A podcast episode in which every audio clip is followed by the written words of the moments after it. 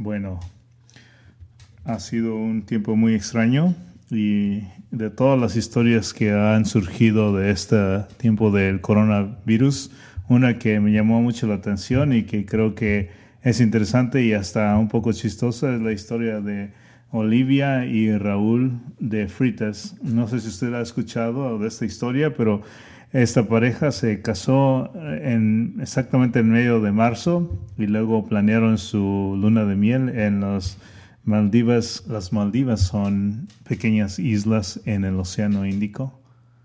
Esta pareja fue allí para disfrutar de el paraíso tropical de las playas vírgenes y el resort de cinco estrellas que ellos habían reservado para su luna de miel. Pocos sabían que las cosas no irían como ellos planearon. Todos los lugares comenzaron a cerrarse y la gente comenzó a estar en cuarentena y de pronto los vuelos ya no están disponibles. Ellos recibieron la instrucción de irse a casa y toda la demás gente en este resort de cinco estrellas terminaron yéndose si pudieron salir de ese lugar. Sin embargo, Raúl y Olivia tuvieron que quedarse varados eh, en el resort de cinco estrellas, en esas islas tropicales con playas vírgenes. Todo el resort era solamente para ellos dos. Y otro detalle chistoso es que todos los, eh, los trabajadores del resort tenían, tienen una póliza de que mientras haya alguna persona todavía allí, ellos no pueden irse. Entonces todos quedaron allí, todo, todo la gente que trabajaba en el resort quedó solamente para servir a, a estas dos personas. Entonces ellos terminaron teniendo toda la atención de los trabajadores si necesitaban servicio en, en su cuarto, si necesitaban algún otro servicio afuera en las instalaciones, ellos tenían toda la atención del personal para ellos solos. Todo el personal estaba ahí para prepararles unas deliciosas comidas, deliciosas cenas. Estaban para servirle específicamente a ellos dos. Y usted podrá estar preguntándose o estará diciendo, qué vida, esa es una vida muy eh, deseable. Eso es lo que parece. Imagínese viviendo en las islas tropicales, alejados de todo el resto del mundo, ahí solo usted teniendo todo el personal para servirle en cualquier cosa que usted necesite. Bueno, déjeme decirle que quizás no sea así la realidad. De acuerdo a lo que dijo Olivia, y, y esto es lo que ella dijo, dice toda la gente, dice, ¿cómo no me quedara yo parado en unas islas tropicales ahí. Quizás usted esté diciendo eso en estos días tan difíciles. Como no me quedé atrapado en unas islas tropicales, sería fantástico. Eso es lo que dijo Olivia. Todo el mundo dice, ojalá me quedara atrapado en unas islas tropicales, hasta que en realidad te quedas atrapado allí. Ella dice que solamente suena muy atractivo esa idea porque tú sabes que te puedes ir, eres libre de irte a cualquier hora que lo desees. Y eso es lo curioso. Lo curioso es que eh, al estar allí atrancado o, estancado y teniendo, aún teniendo todos los servicios y todo el, lujo que uno desearía tener allí, eh, un lugar eh, muy precioso para estar y mucha gente sirviéndole a uno, y sin embargo lo que más desea uno es salirse de ahí. Y no quiero hablar mal aquí de Olivia y Raúl, sino que quiero, eh, quiero enfatizar la idea de que eh, como seres humanos eh, nosotros siempre buscamos un descanso, el cual aparentemente está allí en, la, en lo externo, sin embargo no, no son esas condiciones externas las que no lo pueden nos pueden ofrecer ese descanso, ¿no es cierto? Eh, de este ejemplo podemos darnos cuenta, que aún que estuviéramos nosotros ahí en ese lugar tan bonito o en cualquier otro lugar bonito del mundo, eh, siempre nos daremos cuenta de que hay allí esa ausencia de descanso. hay un descontento siempre y es como que nos damos cuenta que este mundo no es nuestra casa, no es nuestro hogar. Y en efecto, la Biblia tiene mucho que decir en cuanto a lo que el descanso real es. Es más que solamente tener condiciones de paz. El descanso real conlleva un descanso interno, un descanso del alma un descanso en la mente y un descanso en el corazón, calma y paz. Y esta paz muy a menudo se nos escapa aun cuando las circunstancias externas son lo que nosotros quisiéramos que fueran. La idea del descanso está en toda la escritura. En Génesis capítulo 2, eh, después de que Dios crea todo en seis días, eh, aparta el séptimo día para descansar. Y no es que Dios estuviera muy cansado y que necesitaba tomar un, respiro, sino lo que estaba haciendo Dios es poner un modelo para la gente que estaba creando. Eh, su creación, la gente que él había creado debía de aprender que eh, debía trabajar seis días y luego en el séptimo día descansar. Por eso él separó el séptimo día, lo consagró lo hizo santo, lo apartó, lo separó y lo hizo un único día ah, dedicado para él.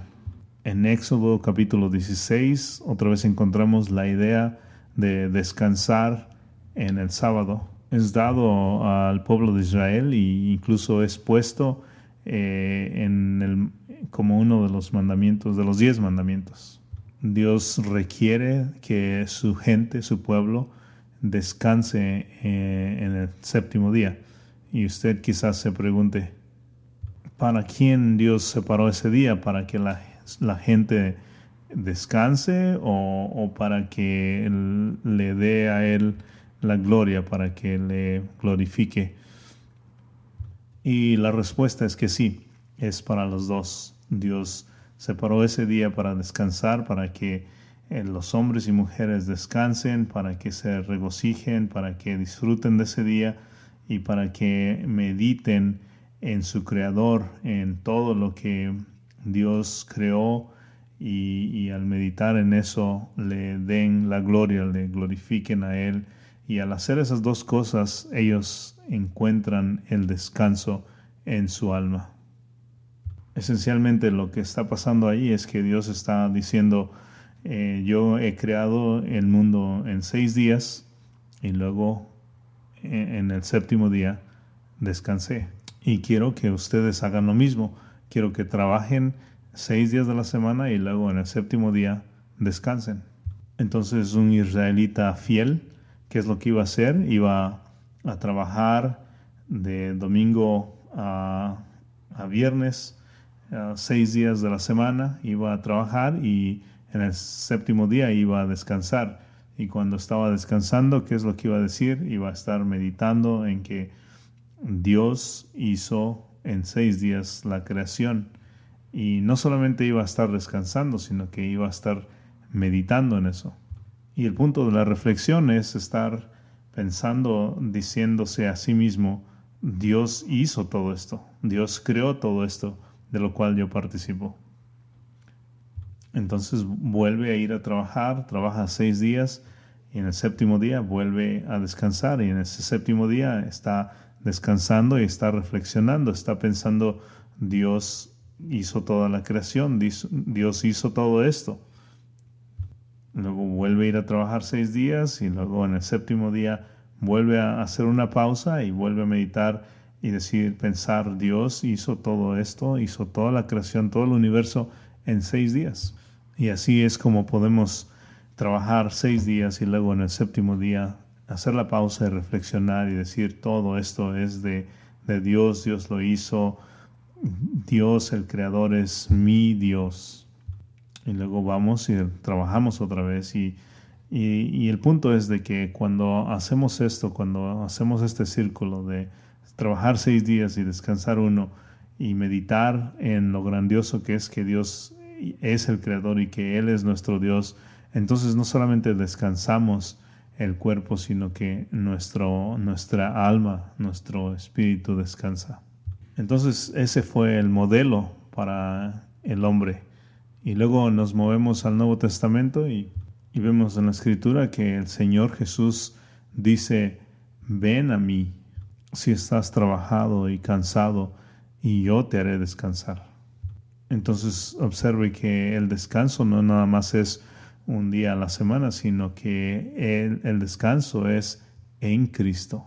El descanso viene de mirar al Señor Jesús y decir, Él es mi Señor, Él es mi Salvador, Él es el que me, el que me provee, Él es el que me protege, Él es mi protector, Él es mi amigo y al venir a Él es como nosotros encontramos descanso para nuestra alma. Hebreos capítulo 4 confirma esto, que el sábado para el pueblo de, Dios es para, para los que creen. Entonces, por fe trabajamos en el trabajo que Dios nos ha llamado a hacer. Y no solamente en un solo día, sino que durante todos los días de la semana miramos a, nuestro Dios y recordamos que Él creó todo, que Él hizo todo lo que vemos a nuestro alrededor, lo que nosotros vivimos y decimos, Él lo hizo todo, Él es el creador, Él es el sustentador. Y luego, eh, por medio de Cristo Jesús, Él me ha dado el perdón de mis pecados. Y entonces reflexionamos que en todo lo que Dios ha hecho por nosotros, entonces encontramos descanso para nuestro espíritu. Entonces es Dios el que nos da ese descanso para nuestro espíritu. En Él encontramos descanso. Pero ahora ese descanso eh, se, se, ve, se ve amenazado por la inclinación de nosotros mismos de pensar que nosotros de alguna manera debemos de ganarnos, de ganarnos el descanso que Dios nos da siempre hay una inclinación a pensar que no estamos descansados o que no tenemos descanso. Hay una inclinación a sentirnos con ansiedad.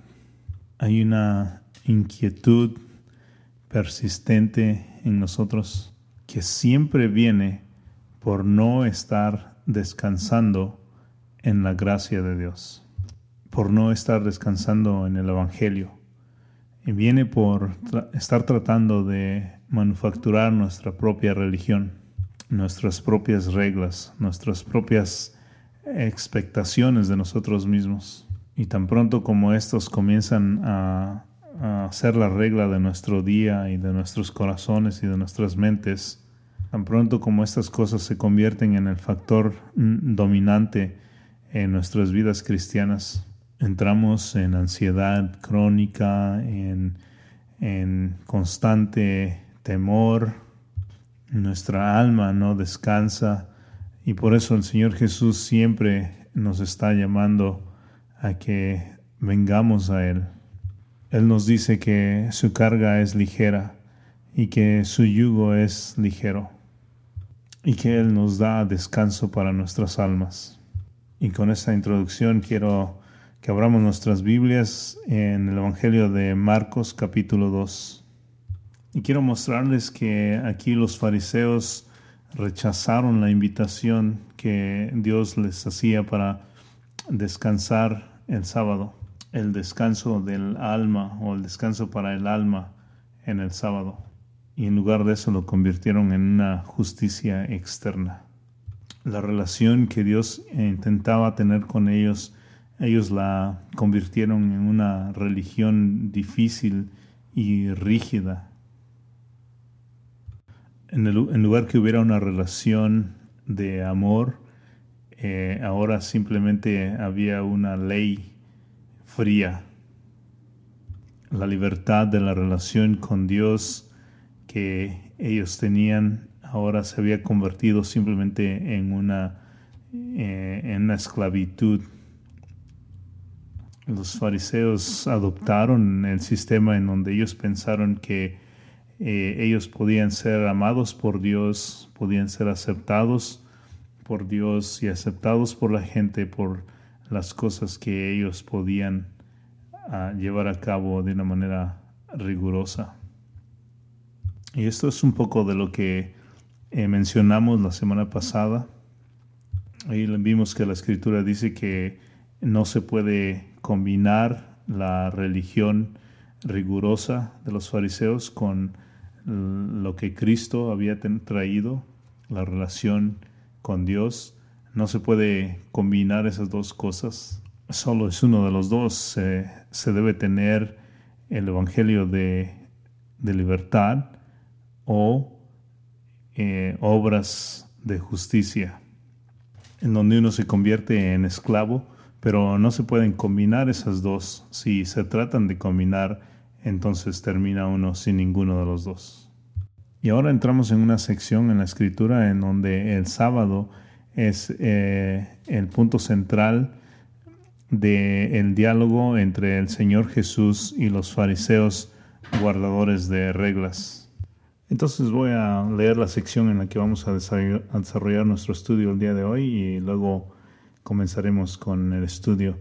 Estoy leyendo en el Evangelio de Marcos, capítulo 2, versículos 23 en adelante, y leo de la Reina Valera, y dice así, Aconteció que al pasar él, él es el Señor Jesús, por los sembrados, un día de reposo, sus discípulos andando comenzaron a arrancar espigas. Entonces los fariseos le dijeron, mira, ¿por qué hacen en el día de reposo lo que no es lícito? Pero él les dijo, ¿nunca leíste lo que hizo David cuando tuvo necesidad y sintió hambre, él y los que con él estaban? Cómo entró en la casa de Dios, siendo Abiatar sumo sacerdote, y comió los panes de la proposición, de los cuales no es lícito comer sino a los sacerdotes y aún dio a los que con él estaban. También les dijo, el día de reposo fue hecho por causa del hombre, y no el hombre por causa del día de reposo. Por tanto, el Hijo del Hombre es Señor aún del día de reposo. Entonces, lo primero que vemos en estos versículos es que la escritura nos dice que el Señor Jesús iba caminando y sus discípulos iban con él y mientras estaban caminando ellos comenzaron a sentir hambre y comenzaron a arrancar algunas espigas para comer y esto eh, de hecho es algo normal que podría pasar.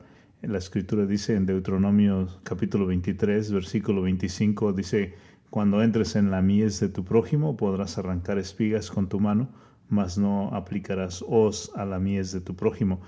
Y eso eh, habilita eh, o legaliza esa acción de, de que los discípulos del Señor Jesús estaban arrancando espigas para comer. Ahora note que en el versículo 24 los fariseos comenzaron a, acusar a, esa acción que los discípulos del Señor estaban haciendo de estar haciendo algo que, que estaba en contra de la ley. Entonces la pregunta es, ¿por qué comenzaron a hacer eso los fariseos? ¿Por qué comenzaron a acusarlos de estar haciendo algo en contra de la ley? Cuando claramente, de acuerdo a la ley, eso era una acción legal. Y hago la pausa para preguntar eso, para que podamos hacer una pausa y preguntarnos por qué los fariseos están eh, tomando esa acción y como ya hemos visto, como ya hemos venido diciendo, los fariseos, a los fariseos les encanta poner reglas. Ellos aman las reglas porque de acuerdo a su pensamiento, las reglas era la manera de mostrar amor a Dios. Lo que a ellos les gustaba es, ah, si había una ley que Dios había dado, lo que a ellos eh, les gustaba hacer es formar una especie de, cerco alrededor de esa ley para que eh, al, al, acercarse ni siquiera se pudieran acercar a romper esa regla porque primero romperían el, el fence que ellos ponían alrededor. Entonces el propósito de ellos era que eh, no llegaran a romper la ley de Dios y entonces ponían extra leyes formadas por ellos mismos alrededor de esa, de esa ley. Y no era suficiente agregar un solo cerco alrededor de esa ley, sino que eh, continuaban agregando otras leyes que ponían alrededor de ese cerco y luego otras leyes que ponían alrededor de ese cerco al punto que ellos decían todos estos cercos nos sirven todas estas leyes extra que estamos poniendo nos sirven para mantenernos santos al punto que no quebremos la ley de Dios y entonces su pensamiento es, mientras más reglas tenían, más santos pensaban que estaban siendo. Déjeme darle un ejemplo y esto está en el Talmud y es un poco chistoso, son 39 actividades que estaban prohibidas en el sábado. Cosas como sembrar semillas, escoger semillas o aventar semillas eran trabajos que no debían hacerse, eran actividades que no debían hacerse en el sábado. El punto era definir qué actividades significaban trabajar para prohibirlas. Y una de las cosas que se mencionan allí es plantar. Quizás estaban correcto, estaban en lo correcto, plantar es un trabajo. Eh, sin embargo, eh, para definir eh, a qué se la llamaba plantar, ellos tenían que ir a todas las diferentes circunstancias y llegaban a un punto que quiero que usted observe. Por ejemplo, si usted iba a mover una silla y al mover la silla la arrastraba en la tierra y al arrastrar esa, esa silla, las patitas de la silla hacían una forma de surco entonces eso creaba la, potencialidad de que una semilla cayera en ese surco que usted creó al mover esa silla, al arrastrar la silla, y entonces eso iba a contar como plantar. O si usted se sentaba en una silla y esa silla, al usted recargarse más en una de las cuatro patas y esa patita hacía un hoyo entonces eh, había la posibilidad de que una semilla cayera en ese hoyo que usted formó cuando quitara la silla y entonces eso iba a contarse como plantar y eso iba a violar la ley de, no plantar en el sábado porque eh, plantar es considerado como un trabajo y no se debe trabajar en el sábado. Aunque usted no tuviera ninguna intención de sembrar, eh, usted había violado el sábado porque había eh, causado que eh, se sembrara al usted estar sentado en la silla o al arrastrar la silla. Aquí está otra. Aquí está otro ejemplo.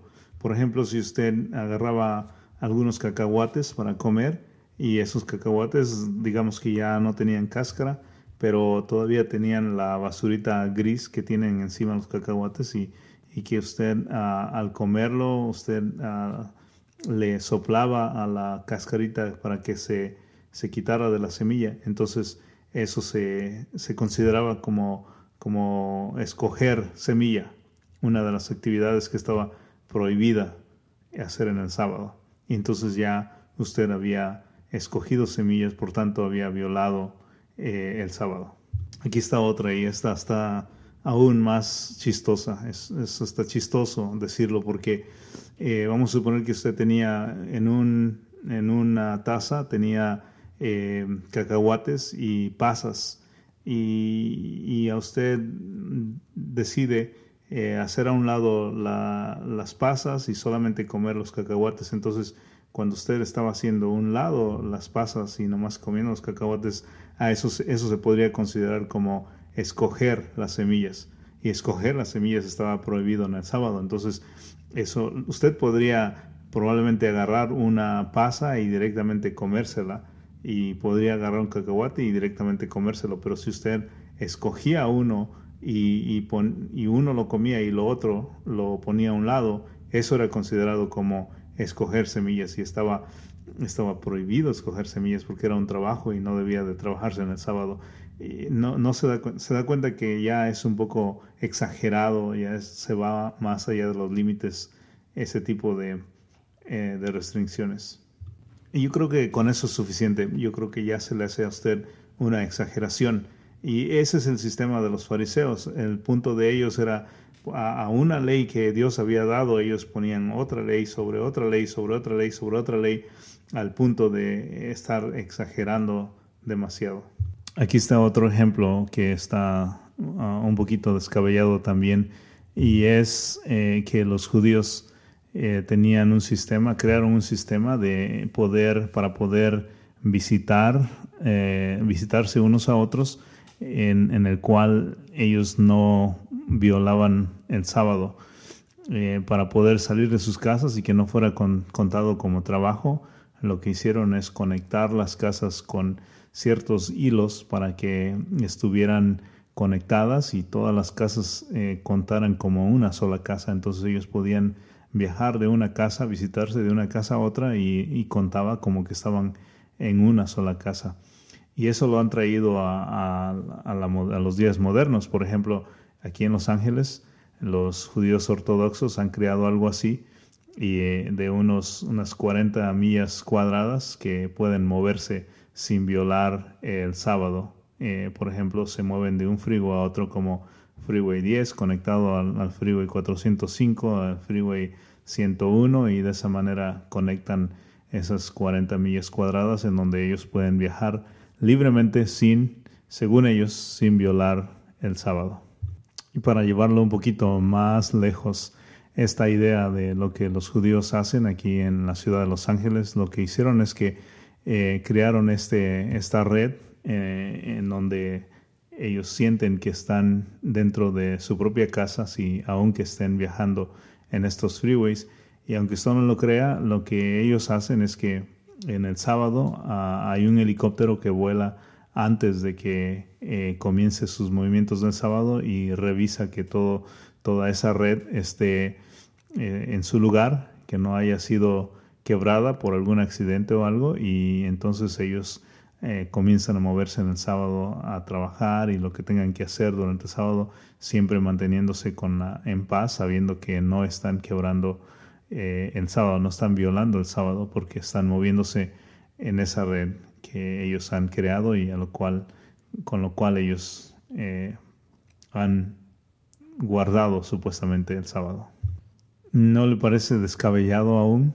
Yo creo que sí, yo creo que con estos ejemplos que le acabamos de dar, yo creo que eh, usted puede darse cuenta de, que el principio que la escritura tiene allí es, es de que al, dar una, una, ley que Dios les, les dio, por ejemplo, la ley de guardar el sábado es para, para descansar y sin embargo ellos al amontonarle más reglas, lo único que han hecho es destruir ese principio del descanso y convirtiéndolo en un día en el cual trabajan mucho más de, por tratar de cuidar eh, ese día de descanso. Y entonces vemos lo que está sucediendo en el versículo 23. Dice que eh, el Señor Jesús está caminando por el medio de los sembradíos y sus discípulos comenzaron a arrancar espigas para comer. Y y, vemos que ahí, ahí es donde está nuestro primer principio que queremos ver el día de hoy.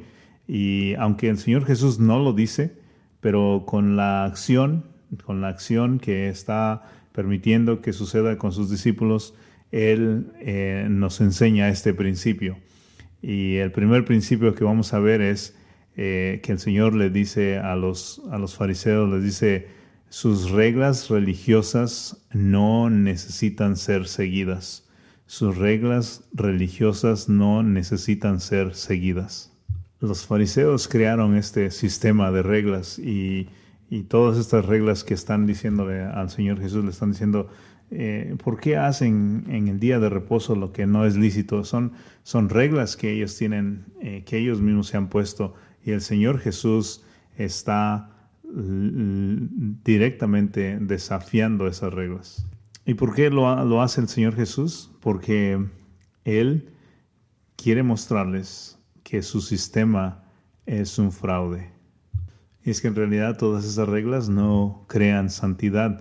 Estos fariseos están creyendo eso precisamente de que al, al amontonarse de reglas están siendo más santos. Sus reglas iban al extremo y por eso el Señor Jesús a propósito las viola para que ellos, para mandarles el mensaje de, que ellos se dieran cuenta que sus reglas no tenían ningún valor. Su mensaje era, yo no, yo no necesito seguir sus reglas, mis discípulos no necesitan seguir sus reglas. Y escuchen, nosotros como cristianos hemos sido llamados a seguir al Señor Jesús. Hemos sido llamados a seguir a Él y no necesitamos ser aplastados por las reglas puestas por gente alrededor de nosotros.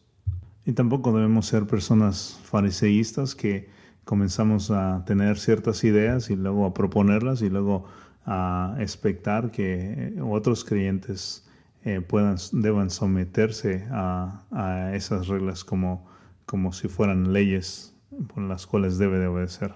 En lugar de eso, nosotros debemos de conformarnos a nuestro Señor Jesucristo. Claro que debes de ser disciplinado, claro que debes de, de tener como meta ser como el Señor Jesús o como el apóstol Pablo dijo, yo golpeo mi cuerpo y, debe uno de, de, buscar el conformarnos a nuestro Señor Jesucristo, pero no crear reglas y luego proponerlas al resto del mundo y si no las cumple luego juzgarlos. Una familia puede salir a pedir dulces eh, en, el, en el día de Halloween. Otra familia puede eh, hacer una réplica de las 95 tesis de Martín Lutero. Eh, una familia puede observar la, mirar la televisión en canales de, de, Disney, otra puede tener alguna otra preferencia. Eh, el caso es de que cada uno de nosotros tenemos nuestras propias uh, preferencias de acuerdo a, a, ciertos principios y está bien, pero no debemos de ponerlos al nivel de, de una santidad que querramos imponer a otros. Y luego de esa manera juzgar a gente que no actúa como nosotros. El apóstol Pablo habla de esto en Romanos, eh, Romanos 14, eh, a partir del versículo 5, dice, uno hace diferencia entre día y día, ahí está ese principio. Otro juzga iguales todos los días. Cada uno esté plenamente convencido en su propia mente. Eh, el que hace caso del día, lo hace para el Señor, y el que no hace caso del día, para el Señor no lo hace. El que come, para el Señor come porque da gracias a Dios, y el que no come para el Señor no come, y da gracias a Dios, porque ninguno de nosotros vive para sí, ni ninguno muere para sí. Y luego, saltando al versículo 10, dice, pero tú, ¿por qué juzgas a tu hermano? O tú también, ¿por qué menosprecias a tu hermano? Porque todos pareceremos, compareceremos ante el tribunal de Cristo. Entonces ahí está, todos compareceremos ante el tribunal de Cristo. Entonces, cada uno, de acuerdo a lo que las decisiones que tomamos, compareceremos ante el tribunal de nuestro Señor Jesucristo. Entonces, ¿por qué queremos, por qué querríamos caer eh, en la decisión de crear ciertas reglas y ponérselas a otros? Como ya dijimos, podemos ser disciplinados con nosotros mismos, podemos crear ciertas reglas para nosotros mismos de acuerdo a nuestra conciencia de acuerdo a lo que aprendemos de la escritura y cómo queremos ser disciplinados en nuestra religión, pero no podemos crear esas reglas para ponérselas encima a otros y luego juzgarlos de acuerdo a nuestras reglas creadas humanamente, reglas de humanos. La vida es acerca de constantemente estar tomando decisiones, constantemente eh, decidimos qué comer, decidimos qué vestir y la escritura específicamente no nos está diciendo cómo hacerlo. Cada uno decidimos qué actividades hacer, decidimos eh, cómo eh, llenar nuestro día de actividades, en dónde poner nuestras preferencias, pero la escritura nos dice específicamente, todos son principios que la escritura nos da y de acuerdo a eso cada uno decidimos cómo dirigir nuestra vida, pero sin embargo no, no debemos de caer en imponer, eh, crear reglas para imponer a otros. Entonces, ¿qué, qué es lo que hacemos? Eh, practicamos eh, la gracia, practicamos el, tener compasión unos con otros y cada uno sobrellevarnos en cuanto a, a las decisiones que cada quien toma de cómo y correr su vida, pero escuche lo que sí hacemos y tenemos la obligación de hacer es de eh, ayudarnos unos a otros a conformarnos a nuestro Señor Jesucristo, de conformarnos a su palabra, a su palabra escrita, pero no a estándares que nosotros mismos hicimos y que queremos imponerlos o ponerlos al nivel de la escritura. Eso es precisamente lo que los fariseos hicieron. Eh, crearon sus propias reglas humanas las elevaron a, un nivel divino y luego exigieron que el resto de la gente las cumpliera y si no las cumplían entonces los juzgaban. Y por eso no vamos a hacer eso porque si hacemos eso va a destruir la iglesia y, no solamente va a destruir la iglesia sino que va a sacar de la iglesia el gozo de el Evangelio. Esto destruirá la unidad de nuestra iglesia, como ya dije, destruirá el gozo y nos pondrá muy lentos o incluso nos meterá en un hoyo que nos impedirá eh, vivir y, mostrar realidades hermosas del Evangelio.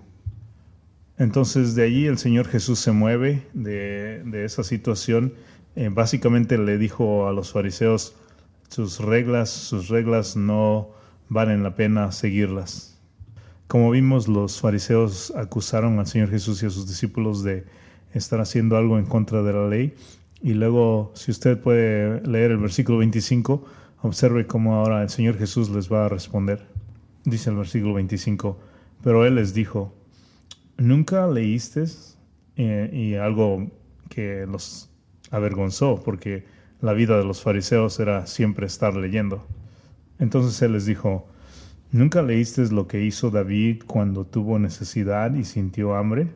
Él y los que con él estaban, cómo entró en la casa de Dios siendo Abiatar sumo sacerdote y comió los panes de la proposición, de los cuales no es lícito comer, sino a los sacerdotes y aún dio a los que con él estaban?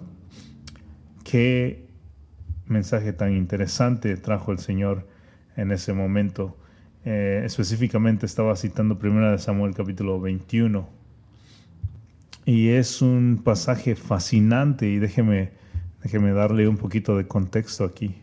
Lo que está pasando aquí es que David está huyendo del el rey Saúl y está llegando allí para proteger su vida. Lo que estaba pasando con el rey Saúl es que en este punto de su vida se había convertido en un lunático y estaba eh, teniendo la idea de matar, destruir a David. Entonces David estaba en la huida y viene a el sacerdote, en este, eh, en este caso dice la escritura el nombre que era el sacerdote Abiatar. Al llegar, el sacerdote le pregunta qué es lo que está pasando, qué te pasa. Y David, eh, lo que hace David es fabricar una historia. En realidad lo que hace es fabricar una mentira. Él le dice, le dice al sacerdote, estoy aquí en una misión secreta del, del rey y traigo a toda mi gente y todos estamos pasando por una terrible hambre. El sacerdote contestó que eh, no había ningún tipo de comida ahí, ningún tipo de alimento, y lo único que había era el pan de la presencia, como se llama, que ese es el pan que se preparaba para mantener durante toda la semana allí como un símbolo de que Dios siempre proveía el alimento. Ese es el único pan que estaba en ese momento disponible. Y el uso apropiado para este pan era el, el uso que el sacerdote le, le, daba era para el alimento del sacerdote exclusivamente, era, era santo, se consideraba santo y no debía de haberse dado a David. Entonces David está allí, llega y miente y está diciendo estamos en una misión secreta y, y tenemos hambre. Nada de esto era verdad, excepto que tenían hambre, esa era la única cosa que era verdad. Entonces el sacerdote le da el pan y ellos lo comieron. Una vez que el rey David se había ido, hubo alguien que reportó esto a, a el rey Saúl y el rey Saúl lleno de furia fue y mató a unos 85 sacerdotes. Y nos preguntamos qué es lo que está haciendo el Señor Jesús al traer esta historia en nuestro pasaje de Marcos 2. Entonces quiero que note el contraste que hay aquí. David e, era el rey ungido y va y toma un pan que no le correspondía. Ahora, en nuestro texto, en Marcos 2, el Señor Jesús es el verdadero rey y está haciendo lo que nos, nos dicen los versículos anteriores, que estaban él y sus discípulos arrancando algunas espigas al pasar por los caminos y no estaba violando ninguna ley. entonces un dato que es importantísimo de entender es que los fariseos, el Señor Jesús sabía que los fariseos amaban, amaban a David, amaban a David como el verdadero rey, para ellos era el verdadero rey.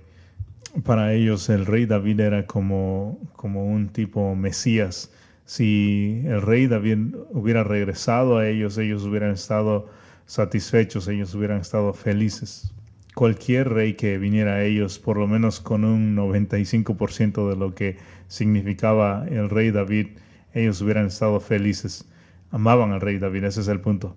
Ahora, el Señor Jesús está ah, trayendo esta historia y demostrándoles, poniéndoles frente a ellos, que el rey David mintió y que por su mentira eh, por, y por violar la ley, 85 vidas inocentes eh, fueron eh, tomadas.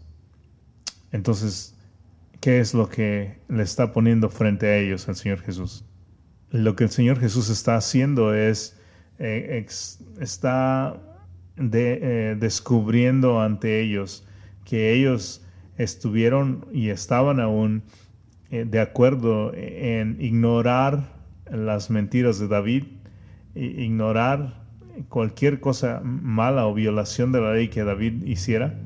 Y sin embargo, eh, aquí está el Señor Jesús, el, verdadero rey, y, lo están acusando de algo que, eh, de haber quebrado la ley y, Él les está em, demostrando que ellos, Él y sus discípulos, no quebraron de ninguna manera la ley. Y ahí, es en donde entra nuestro segundo punto. Nuestro segundo punto es que el Señor Jesús les estaba diciendo a los fariseos, sus reglas religiosas son hipócritas. Sus reglas religiosas son hipócritas. Y son hipócritas, sus reglas religiosas son hipócritas porque ustedes son muy estrictos con alguien que a ustedes no les gusta. Pero si un hombre les gusta, entonces ustedes son capaces de cerrar los ojos y, y pasarle cualquier violación que haga. Y con esto les estaba demostrando que al final sus reglas no tenían ninguna validez. Eh, el punto era que ellos querían tener el poder y el control y eso es lo que está quedando a la vista ahí.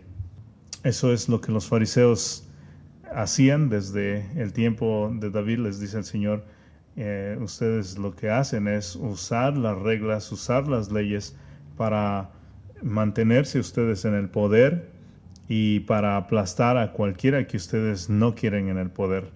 Eh, entonces son capaces de ignorar las mentiras de un hombre como David y eso los, los pone a ustedes como personas eh, que tienen el poder y, pueden aplastar a alguien, en este caso al Señor Jesús, quien no había quebrado ninguna ley, pero simplemente no estaba de acuerdo con sus reglas hipócritas. Y así es como funcionan las reglas eh, religiosas de los hipócritas y el Señor Jesús eh, odia la hipocresía. Lo sabemos porque las acusaciones más duras hechas por el Señor Jesús es para los hipócritas. Hay que leer Mateo mm, capítulo 23. El Señor Jesús ahí en ese capítulo eh, deja de ser eh, suave con ellos y también aquí en nuestra escritura que estamos donde estamos estudiando el Señor Jesús expone la hipocresía les está mostrando cómo eh, los fariseos solamente aplican estándares solamente cuando es conveniente para ellos, solamente para obtener lo que ellos quieren. Y amigos, si nos ponemos a pensar en esto, honestamente, nos tenemos que hacer algunas preguntas, ¿no es cierto? ¿Somos como los fariseos en esta manera, de esta manera?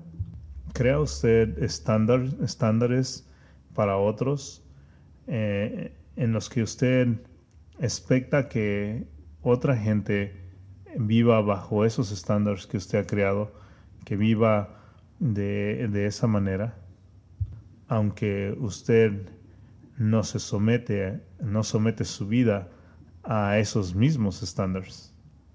Es como cuando usted está manejando en el camino libre, en el freeway, y la persona que está manejando frente a usted cruza la doble línea amarilla, inmediatamente dice usted, eso es un crimen. Toda la humanidad escuche, esta persona ha cruzado la doble línea amarilla, eh, eso es un crimen.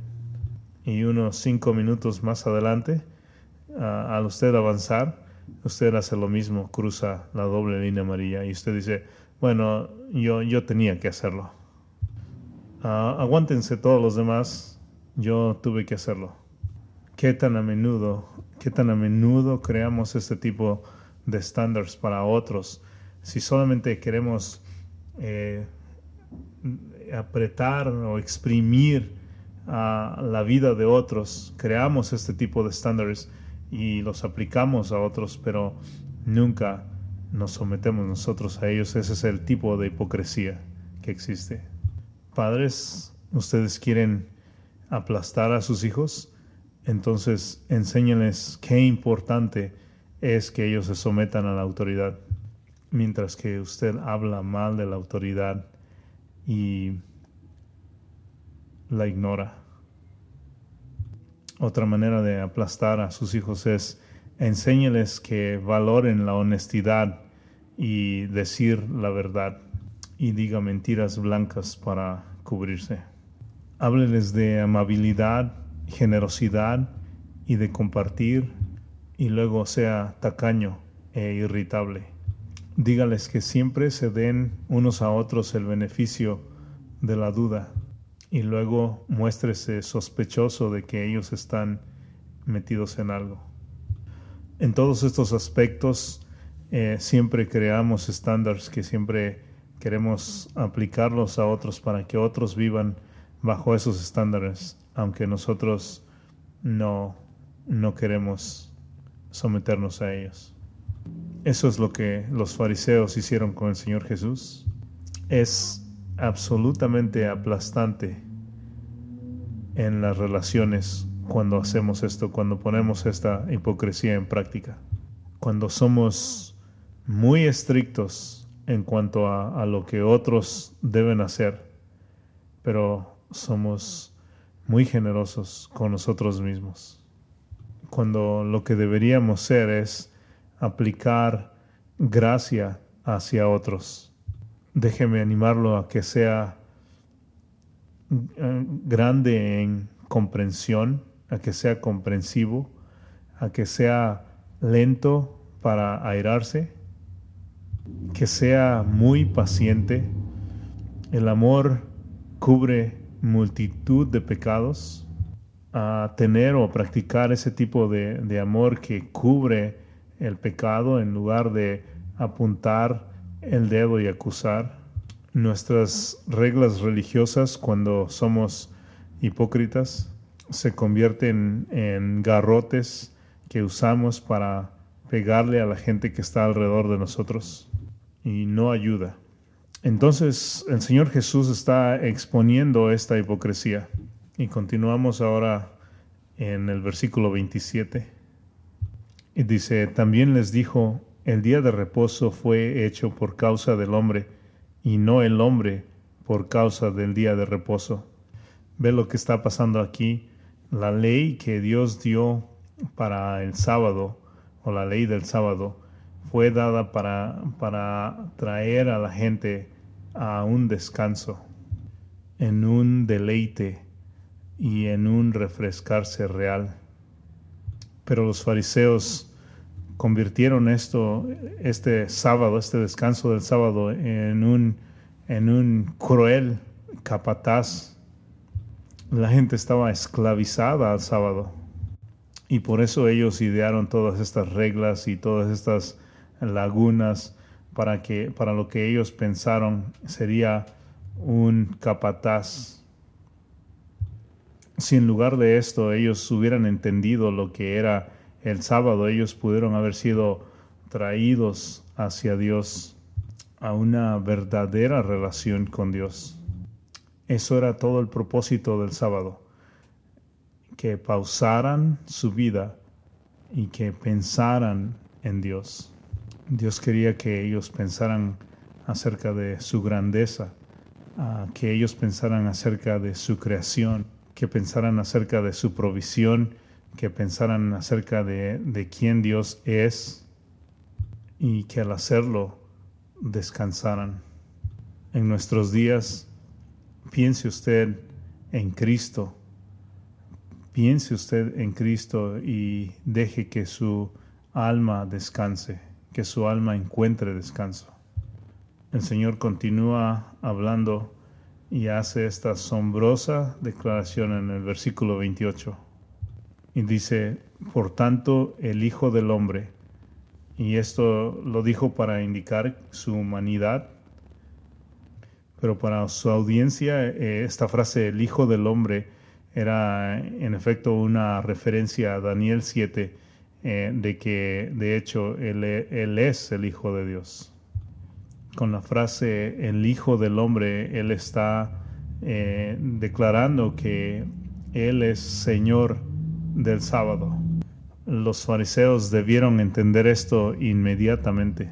Al estar declarando que ser el Señor del sábado, y cada judío, cada fariseo sabía que el sábado había sido criado por Dios, que el sábado fue instituido y puesto por Dios y que fue inventado por Dios, quien es el creador, después de crear todo, creó el sábado. Si el Señor Jesús estaba diciendo que era soberano sobre el sábado, sabemos lo que el Señor Jesús estaba diciendo, ¿no es cierto? Él está declarando ser el verdadero creador. Él está declarando ser el verdadero creador del universo. Es como si él estuviera, les estuviera diciendo, yo soy el que, el que cree todo, yo crié todo en seis días y luego descansé en el sábado. Yo inventé el sábado, yo soy el Señor y soberano del sábado.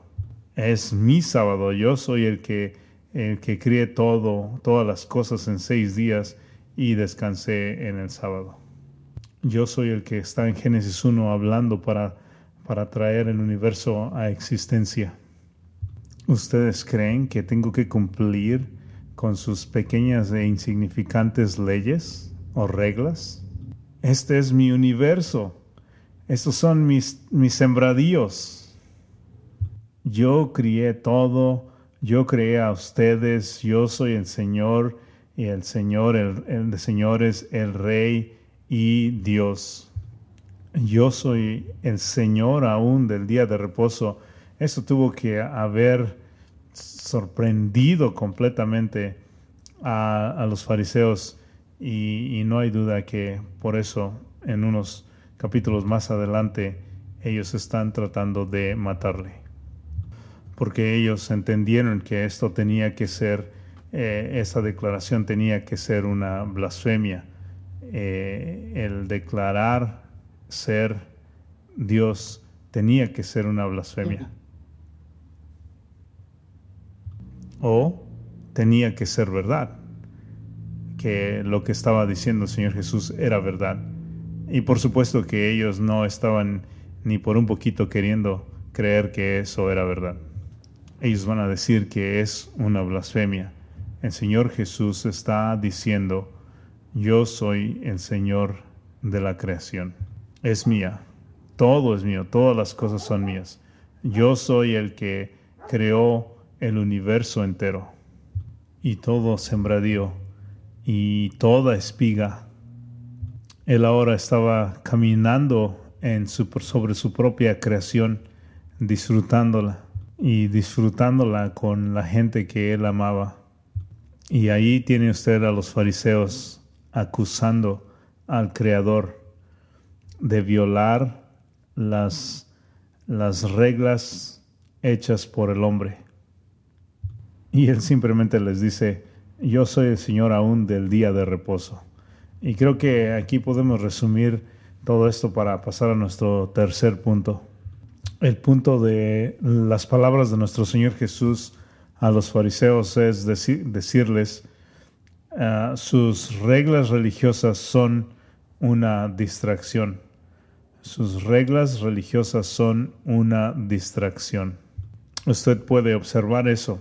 Eh, el Señor Jesús está diciéndoles esencialmente que sus reglas religiosas eran una distracción.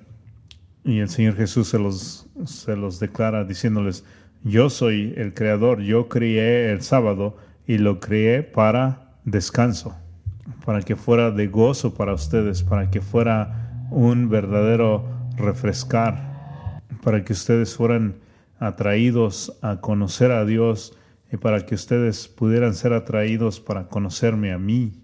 Yo lo crié para, para bendecirlos, yo lo crié para que ustedes tuvieran gozo.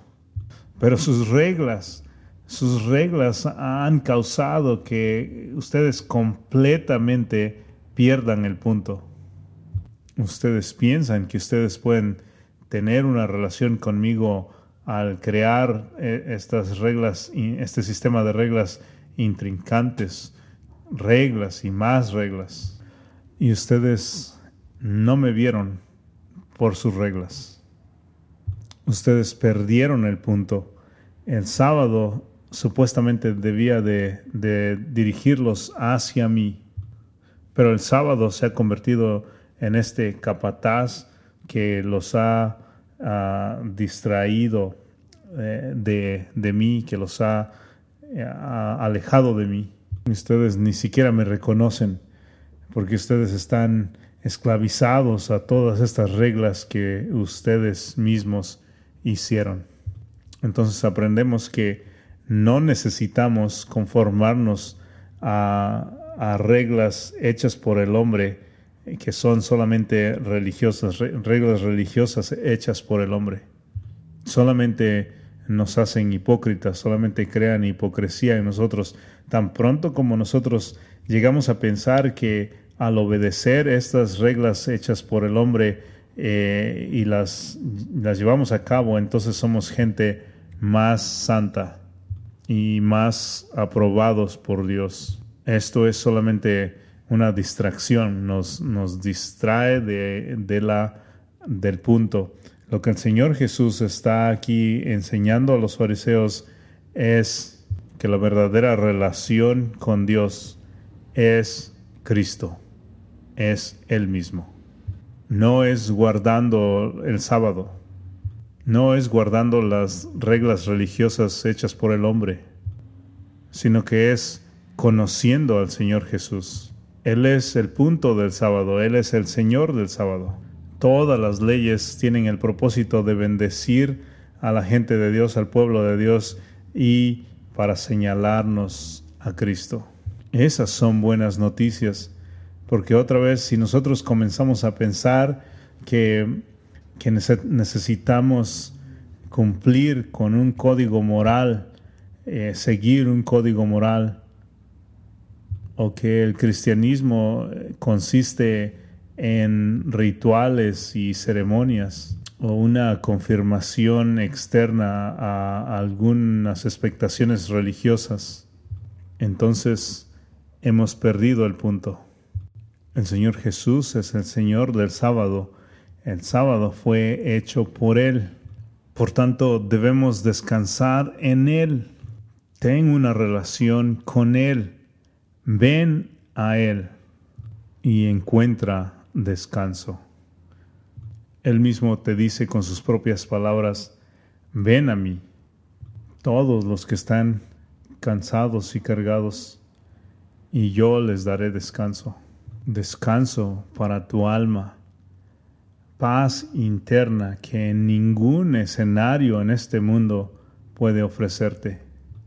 Es posible, es posible que, que nuestras reglas religiosas nos puedan distraer del Señor Jesucristo.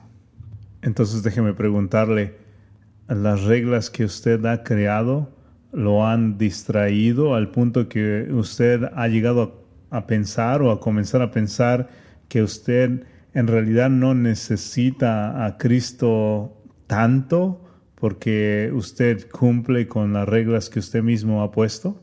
Al punto que usted ha llegado a pensar quién necesita a Cristo y su perdón y su gracia diaria y su poder. ¿Quién, ¿Quién, necesita eso cuando usted tiene un millón de reglas para cumplir?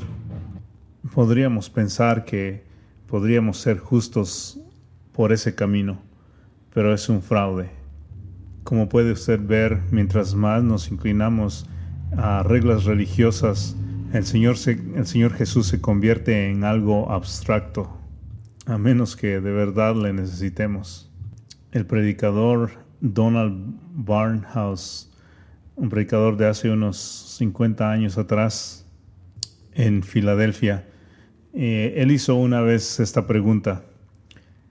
¿Qué pasaría si el, diablo tomara eh, posesión de la ciudad en donde él predicaba, de Filadelfia? Lo que él preguntó es cómo, cómo se vería esa ciudad si el diablo tomara posesión de esa ciudad.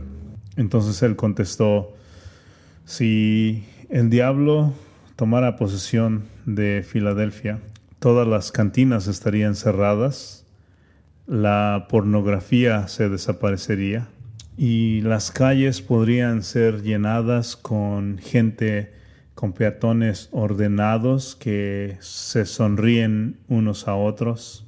No habría juramentos. Los niños contestarían o dirían sí señor o no señora. Y las iglesias estarían llenas completamente cada domingo en donde Cristo no fuera predicado. Nos sorprende, ¿no es cierto? Cuando pensamos que el diablo tome posesión de nuestras ciudades, lo primero que se nos viene a la mente es que eh, el pecado incremente a gran manera, ¿no es cierto?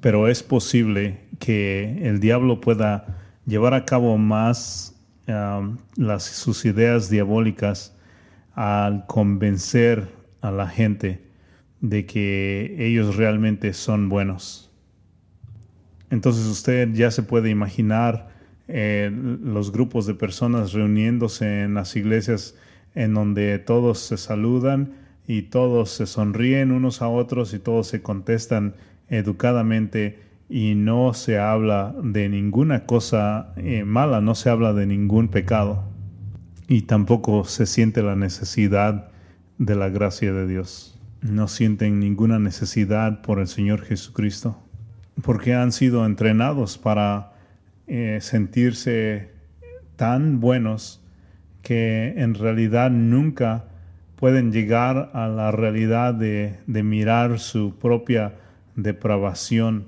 la, la, propia depravación de sus corazones. Hay un peligro en vivir de esa manera. Hay un peligro en vivir encaprichado con las cosas externas y en el momento en el que uno se encapricha por vivir de acuerdo a las cosas externas, ese es el primer paso o el primer escalón para eh, alejarnos de, vivir eh, día tras día eh, confiando en la gracia de Dios. Entonces hay un enemigo en nosotros y ese enemigo en nosotros es el recipiente de que eh, nosotros de alguna manera podemos eh, conformarnos a, reglas externas y en el momento en que ese recipiente es llenado con esas reglas externas, entonces nosotros somos convencidos de que no somos en realidad tan malos y, y al contrario de que somos lo suficientemente buenos. Pero amigos, el Evangelio comienza siempre con las malas noticias. En las malas noticias de decirnos que nosotros todos somos pecadores y que no somos capaces ni, ni queremos eh, hacer ninguna cosa para salvarnos a nosotros mismos. Por eso Dios mandó a su Hijo, mandó a su Hijo para que caminara entre nosotros, para que nosotros como pecadores reconozcamos nuestro pecado y vengamos a los pies del Señor Jesucristo y le digamos, Señor, sálvanos. El Señor Jesús fue a la cruz para pagar el precio y, luego resucitó de entre los muertos victorioso sobre la muerte. Y en estos momentos el Señor Jesús está vivo y está en gloria.